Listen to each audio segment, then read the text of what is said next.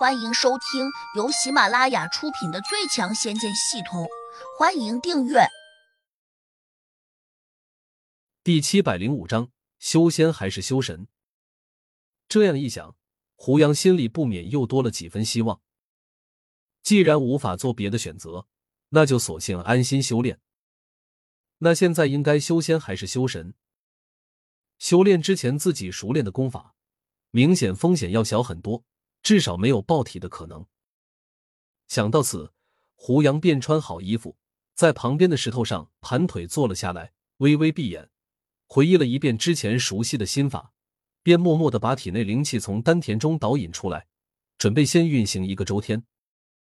这样做有个好处，就像电脑开机自检一般，可以先检查一下体内经脉的情况。谁知胡杨这一检查，突然才吃惊的发现。按照以前的行气脉络，灵气在体内竟然走不通了。他有点凌乱，这是怎么回事？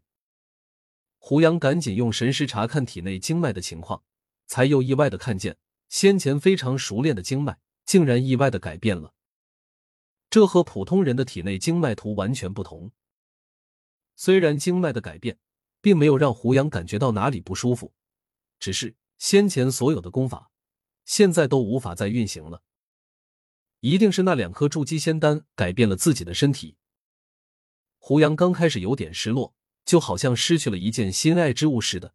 不过很快，他又想通了，也许真的只能修炼修神秘籍上那本功法了。想到此，胡杨便又把修神秘籍拿了出来，翻开了目录。以前并没有仔细去读，因为总觉得自己只是个普通的地灵，怎么可能突然去修神？到的如今。终于发现普通的修炼功法都用不上了，这才华山一条路被迫踏了上去。不管成与不成，都只能拼了。里面的功法很多，有普通的，有中级的，还有高级功法，也不知应该修炼哪一个。胡杨迟疑了下，心里一横，索性就选了那套高级功法。要修就修最好的，省得以后有来换。这就跟买手机和电脑一样。有钱人当然是一步到位，可惜胡杨并没有意识到，他在修炼这一途绝对不是有钱人。当然，他也不算穷人，毕竟重要空间里面有很多药材，虽然算不上极品，但多少还是能够给他提供必要的灵丹。麦子最初是不会炼丹的，胡杨从系统中兑换了一个黑色的鼎炉和几本炼丹方面的书籍，便叫他炼丹去了。麦子开始也有点抵触。自己并未学过炼丹，这不是赶鸭子上架吗？但是炼丹有个好处，那就是不用在除草种地当农夫，而且胡杨还亲自给了他一些指点。麦子打心眼里对胡杨露出了崇敬的神色。这样一个看似年龄不大的小伙子，脑子里面竟然装着这么多东西。当然，他很快又想通了，胡杨是带着记忆转世的大仙啊，懂得怎么炼丹。那肯定是非常正常的事情。其实他不知道，胡杨之所以对炼丹十分熟练，那是因为他从系统中兑换到的这方面的知识，都是直接融进大脑中的，因此不需要细细领悟，便能够轻易提取书籍里面的精华。麦子不解的问：“胡老大，你亲自炼丹，比我强上百倍，为何要让我来练呢？”胡杨瞥了他一眼，说。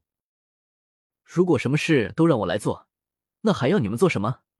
麦子嘿嘿的笑道：“多谢老大栽培。”说完，他欢欢喜喜的炼丹去了。胡杨摇了摇头，心说：“如果不把这些事交给你去做，我哪有功夫来修炼功法？”实际上，在这个空间中，就算胡杨有不少空闲的时间，他也不敢大肆修炼，因为重要空间里面的灵气有限。他刚一修炼，这当中的灵气就大量减少，药材随之急速枯萎。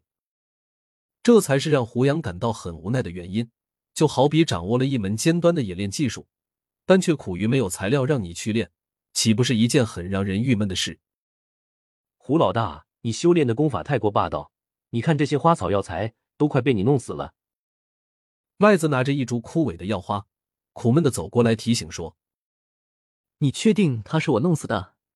胡杨修炼时是闭着眼睛的，也没有去查看这四周的情况，所以最初他根本不相信。麦子也算有耐心。我观察过好几次，每当你修炼时，这空间里面的灵气就像发了疯似的，一个劲的往你这边钻。当时我是追着灵气才找到你这里来的。你坐在地上，就好像坐在了一个风暴的漩涡中，整个空间的灵气都被你给吸过来了。有这么厉害？胡杨表示怀疑。